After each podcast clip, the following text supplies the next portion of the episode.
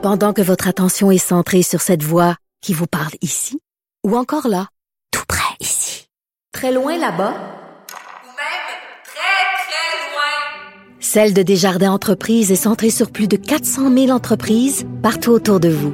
Depuis plus de 120 ans, nos équipes dédiées accompagnent les entrepreneurs d'ici à chaque étape pour qu'ils puissent rester centrés sur ce qui compte, la croissance de leur entreprise.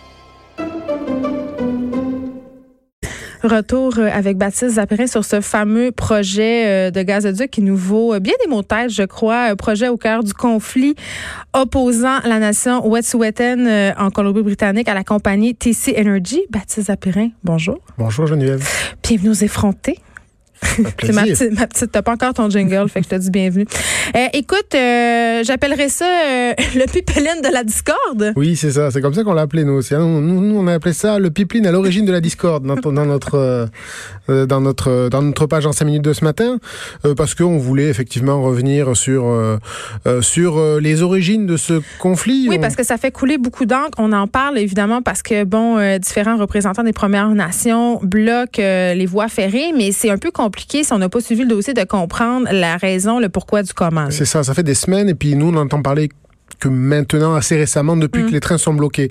Mais euh, à l'origine, euh, ça, le, le, le problème d'origine se passe en Colombie-Britannique. Mm. Euh, c'est un pipeline qui, un, un pipeline qui traverse, qui fait partie d'un projet gouvernemental, fédéral, provincial, un gros projet de 40 milliards. Hein, et ce pipeline, ce pipeline traverse le territoire donc de la nation Wet'suwet'en.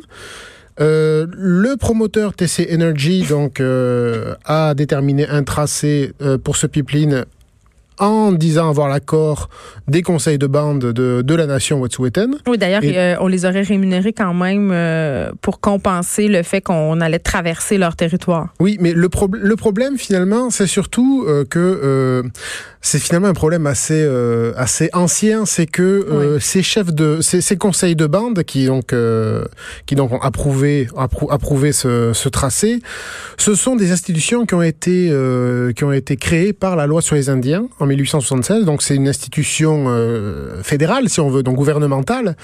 Euh, oui, c'est quand que... même assez remise en question par plusieurs représentants des Premières Nations. C'est ça, et parce que parce que à côté de ça, il euh, y a ce qu'on appelle les chefs héréditaires, euh, qui sont dont eux sont des chefs. Donc, souvent, souvent, sont des chefs qui sont ils quittent leur, leur légitimité de, de leur lignée, de famille. Bon, c'est mmh. un système traditionnel. Puis bon, ça dépend des nations. Il y a des dans d'autres nations, ces chefs ont fini par être par être dans, par être élus aussi. Enfin, ouais. Ce que je veux dire, c'est qu'au final, euh, il y a une, euh, il peut y avoir des mésententes entre ces différents dirigeants. Oui, puis on dit souvent, euh, Baptiste Zapérin, qu'on invite à la discussion concernant justement l'utilisation euh, des territoires euh, non cédés ou des deals, si on veut, comme ceux des gazoducs, les mauvaises personnes. C'est-à-dire qu'on va inviter les gens qui ont été élus au conseil de bande des suites de la loi sur les Indiens, qui est une loi, je souligne au passage, qui est vraiment très abusée. Mais là, c'est moi qui le dis. C'est ça, et c'est pour ça aussi que ces conseils de bande ne font pas l'unanimité, c'est que, euh, ben, y compris donc chez, chez, les, chez les autochtones, c'est que certains les autochtones qui critiquent ça disent que ces chefs de bande, ben, ils ont des comptes à rendre au gouvernement. Donc, euh, ils sont pas nécessairement, ils vont pas nécessairement avoir le, le même point de vue que d'autres euh, autochtones au sujet mais de l'exploitation de leur territoire. C'est en fait ce qu'on leur reproche, et je dis pas que c'est le cas de tous, mais c'est que certains représentants de ces conseils de banque sont littéralement à la solde du gouvernement et bénéficient d'importants bénéfices en disant oui à ce type de projet parce que bon, il y a eu compensation, mais ce qu'on soulève en ce moment, c'est que la nation Wet'suwet'en, qui par ailleurs a proposé un trajet alternatif à, à l'entreprise de oui. TC Energy, qui a été refusé. Euh, exactement, c'est que quand même euh, on ce gazoduc-là aurait des impacts majeurs sur les territoires de pêche au point de vue écologique.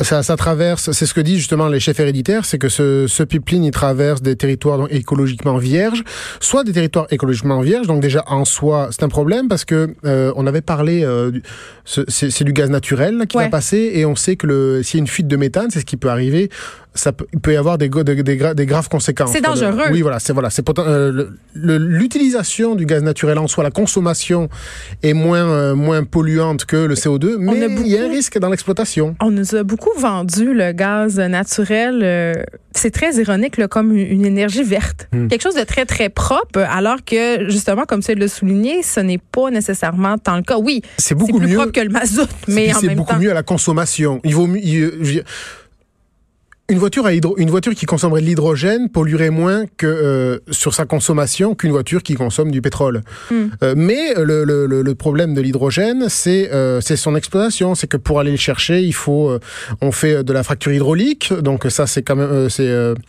c'est c'est comme les gaz de schiste quoi finalement. Donc, l'extraction même est polluante. L'extraction, en tout cas, est dangereuse. Ça peut polluer, voilà, parce qu'on met. euh, le principe, c'est d'envoyer de l'eau avec des produits chimiques pour faire trembler la, pour pour faire trembler la terre, si Ouais. vous voulez. Je schématise, et puis pour faire res- re- ressortir le, le gaz, quoi. Mais, mais ça, est-ce que ça, ça a un impact considérable sur les sols? Ça peut, ben ça, ça peut, oui, parce que ça ramollit, ça ramollit les sols, ça les, enfin, ça les, ça les fragilise, puisque c'est le principe de la fracturation, hein, ça fracture le sol, donc ça le fragilise. Donc, euh, euh, ben, certains pensent que ça, euh, que ça augmente les risques de, de, de, de, de séisme, de tremblement de terre. En, en, en envoyant l'eau et ses produits chimiques ou en faisant remonter les gaz, il y a des risques aussi que euh, de, de polluer la nappe phréatique. Mm. C'est pas automatique, mais il y a des risques. Euh, Oui, pareil, puis on, on un peu ces risques-là sous le tapis euh, dans la discussion en faisant miroiter justement euh, ces profits mirobolants. Parce que euh, les, ceux qui sont pro-pipeline quand même le disent et c'est vrai. Euh, Quand, quand on passe comme ça un pipeline euh, dans- sur un territoire, ça vient avec un nombre considérable d'emplois. Par ailleurs, j'en parlerai tantôt avec Exactement. Marco à 14h30. Mais euh, l'emploi, revitalisation économique, ce sont des arguments quand même qui sonnent comme de la musique aux oreilles euh, de certaines administrations et beaucoup de la population parce que sur ces territoires-là, Eh on, oui. on va pas se le cacher, il y a du chômage, il y a de la désolation. Donc, c'est difficile pour les populations de, de refuser malgré les impacts dont on discute depuis tantôt. C'est difficile, voilà. Mais il y a ces enjeux écologiques, il y a les enjeux culturels. Là, pour le coup, ce pipeline passe devant, passe sur, euh, par exemple, sur un site de, sur des sites de, euh, j'allais dire pas de, pas de funérailles, de, de sépulture. Euh, Il y a, il y a, il y a Oui, est-ce qu'on on les délocalise? Est-ce qu'on les relocalise? Ben, Ah ben non, pour l'instant, là, les ben, c'est parti pour que les bulldozers viennent et, Ah, et ça, ça gâche tout. Ça, c'est respectueux. Euh, mais c'est ça.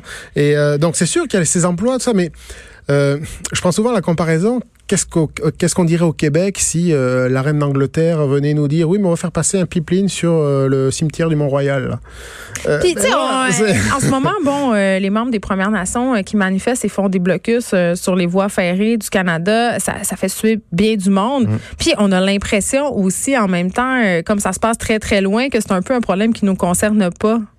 Mais le, oui, ben ce qu'il y a, c'est que c'est il y a eu toute une solidarité autour de ça. Et puis euh, ça nous concerne pas, mais euh, on parle du Canada, donc il y a un gouvernement fédéral. Oh, mais c'est l'autre bout. C'est l'autre bout. oui, c'est un, grand pays là. Puis ça s'en Euh, vient, ça s'en vient, ça va s'en venir chez nous. Forcément. voilà la, la, la, preuve, la preuve qu'il y a des répercussions, c'est qu'au final, il suffit de d'un mouvement de solidarité pour que pour Mm. qu'on réalise que des gens euh, que des gens soutiennent ici. Puis euh, je veux dire, il y, a- il y a eu le, le le problème qu'il y a eu en Colombie-Britannique Mm.